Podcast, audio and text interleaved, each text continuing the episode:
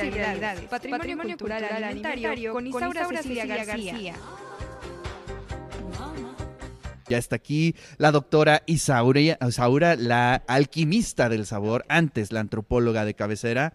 Hoy vamos a ver qué nos trae. Yo sé que este es un, uno de los programas que todo el mundo está esperando, porque ya vamos rumbo al Día del Taco. Ya nos acercamos. Ya nos acercamos. Y si hay algo, del taco.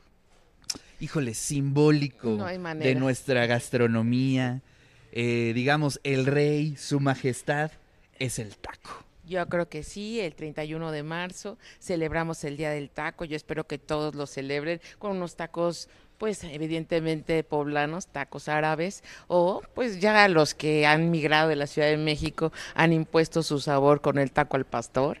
Y bueno, también tenemos otros tacos que han migrado, como los, los tacos de canasta, Claro. que son importantes de aquí de nuestros vecinos de Tlaxcala. Pero bueno, son más bien este ya tacos cotidianos que son parte de nuestro haber, ¿no? Eso me parece muy importante.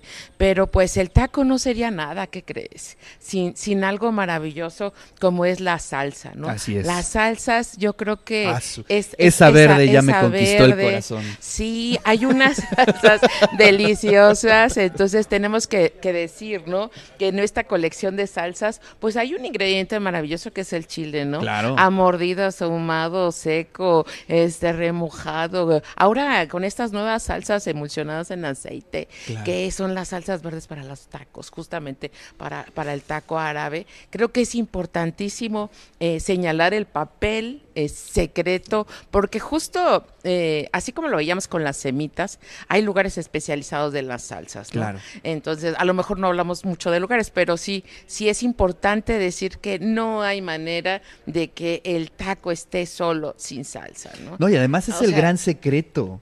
Sí. Yo he de, este, platicado con algunos taqueros y digamos, todo se hace eh, con los, eh, digamos, compañeros de trabajo, con los empleados, todo, pero la salsa, esa no se toca, esa llega Esa hecha, porque llega. ese es el secreto. Ese es el secreto que le da identidad. Entonces, este sabor del tostado, del ahumado, del remojado, de si lo lavo con vinagre, porque bueno, el chile, el chile verde puede lavarse bien. eh, primero, sin quitar la colita. Ojo con eso. Voy a dar un primer secreto. A ver, a ver, a ver, ¿cómo está eso? Este, cuando laven sus chiles, lávenlos con y colita para que el agua no penetre tanto en el chile y el chile eh, se humedezca. Entonces es mejor, sobre todo para los chiles que son tostados o que van a ser emulsionados en aceite de oliva para las salsas verdes. Claro. Entonces tendríamos que este lavarlos con un poquito de agua con vinagre para que puedan ser desinfectados, como ves. Bueno, Eso ese es uno, uno. de los secretos. Uno, porque ¿no? le va empezando a dar la identidad, justamente el saborcito a grito del vinagre, sí penetra un poco, ¿no? Y Claro. ahora si mezclas, eh, si mezclas un poco de chile con algo de, de especias extranjeras como el ajo, que le da un gran sabor y estilo a todas las salsas. Yo creo que también ahí es una maravilla el ajo, porque es justo de esos secretos que, a ver, ¿en qué cantidad le pones ajo? ¿En qué cantidad le Claro. pones sal con pimienta? ¿En qué cantidad el cilantro? Esas, esas cantidades que están referidas en los recetarios antiguos no se entienden. Exactamente, No, eso, eso es- eso no de hay. eso me estaba yo eh, riendo. No, no hay manera de el poquito de aquí. lees las recetas y dices, y una pizquita de, de sal. y un puñadito de no sé gusto. qué, sal al gusto. sal al gusto. No, Oye, pues gracias por la orientación, no, ¿eh? Sí, sí, y tres cucharadas, ¿no? Esa es una de las cosas que hay que este, enfatizar, ¿no? Claro. A lo mejor en cuanto a, a las salsas y a los chiles verdes, pero bueno, también hay que decir que los chiles son maravillosos, ¿no? Nos dan un potencial de sabor en todas sus facetas. ¿no? Imagínate un chile verde a mordiditas con un caldito de pollo a esta hora. Este, yo creo que le cae maravilloso a mucha gente, ¿no? Los chiles son frescos, regularmente eh, todos los todos los chiles domesticados nacen hacia abajo. Todos los chiles naturales que son hechos, digamos fermentados por los pájaros nacen hacia arriba. ¿Por qué no me lo preguntes? Eso hay que preguntarles a, A los un de ingeniero botánica. agrónomo. Sí, sí, porque no lo sé. Pero sí es importante saber que los chiles cambian, ¿no? Y en ese cambio justo nos dan sabores maravillosos, ¿no? Uno de ellos es el chile jalapeño. Eh, cuaresmeño o como le quieran llamar en Puebla, porque ahí tenemos nuestros problemas identitarios con Veracruz, o jalapeño o cuaresmeño, ¿no? Claro. Pero se vuelve el chile chipotle. Y bueno, si en su tamaño varía, se, se vuelve el chile morita. Entonces, este. Eso sí, yo lo descubrí sí, hace sí, poco. no- Yo pensé que eran especies distintas. no, el chile, eh, el chile morita, saludos a mi mamá que acaba de hacer una salsa de chile morita, muy buena. Eh, Yo ahí el- tengo en el la chile casa, yo ahí tengo en la casa, por cierto. Es este como para el pozole, como para una tostadita de frijoles con quesito y un poquito de chile morita, porque el chile morita es el más chiquito. Claro. El chile chipotle es un poco más grande y gordito. Entonces, este, hay una diferencia muy fuerte en eso. Y eso cambia el sabor de las salsas Claro. también. Evidentemente no, no, no es lo mismo. El chile morita con el chile chipotle asado y tostado con una, este, con algunas esencias de aceite, un poco de aceite y molido con ajo, cebolla y todo, es la, es la salsa taquera, ¿no? Claro. Entonces, este, de alguna manera, pues ahí están las mezclas inteligentes. ¿En qué cantidades? ¿Sí? Luego te dicen, no, pues póngale cuatro kilos de chiles cuaresmeños. Por Dios, ¿cuánta salsa voy a hacer? Entonces, o para cuánta gente sí, hacían. sí, sí. En, en las, en esas recetas yo no entiendo es, es- esa medida, ¿no? Cuatro kilos, o dos libras, o seis libras. Y bueno, esos son la- los cambios que hacen las recetas maravillosas, ¿no? Pero sí, ya estamos justamente en este, en este perfilarnos al día del taco. Otro de los tacos maravillosos, yo creo que reconocidísimos por nosotros, son las salsas verdes crudas, ¿no? Y las salsas rojas crudas. Y la salsa de pico de gallo. No sé cuánto tiempo nos queda. No, no, no, Pero adelante, yo adelante. quisiera hablar de ellas porque, bueno, en nuestras salsas mexicanas somos muy reconocidos justamente por ese tipo de salsas. Yo recomiendo, secreto 2, sí, que en el tomate le quiten la parte de, del- de donde va el rabito, Ajá. se la quiten completa para que los chiles no amarguen, para que los tomates no amarguen. Claro. Y preferentemente si la salsa es cruda, que sea tomate de milpa, que es un poco, lo distinguen porque está un poco amorada, ujú. así un poquito morado, Claro. con verde, ¿no? Entonces ahí distinguen el, el tomate que se ha hecho no en invernadero, sino en milpa. Y eso le da un sabor tremendo a las salsas crudas, sobre todo que llevan el cilantro picado, la cebolla. Y bueno, si te las comes con unos tacos sudados, Ya el- entonces el tienes equipo de ingenieros maravilla. está suspirando en este sí, momento. Sí, Yo creo que eh, la, la gran maravilla del- de, las salsas es, es que es lo mismo, ¿no? Chile, sal y cebolla y ajo. Sí. Pero sí, crudo. Pero además las combinaciones. Sí.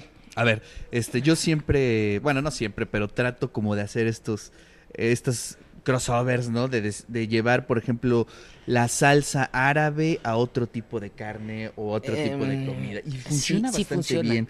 O de pronto la salsa, una de las salsas que más me gusta es la de los tacos de canasta. Que las uso para hacer quesadillas, No, para no, hacer no, otra cosa. es- y, híjole, Esa es. amarra tremendo, ¿eh? Es la salsa de la antojería mexicana. Esa salsa verde cruda con aguacate, aguacate picadito. Exacto. Picadito, no molido. eh, ahí es otra cuestión. Porque cambia. El, el aguacate molido o, o no machacado este, puede funcionar muy bien para un guacamole, pero para una salsa verde cruda, picado.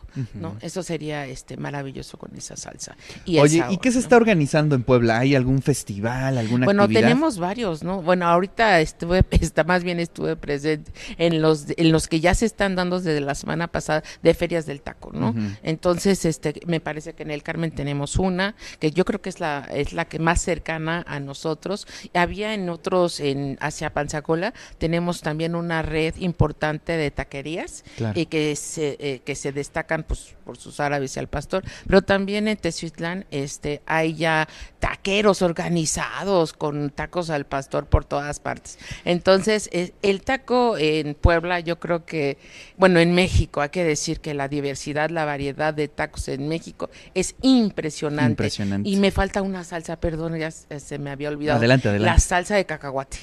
Sí, esa salsa sí es interesante, que es la salsa de cacahuate con pepita.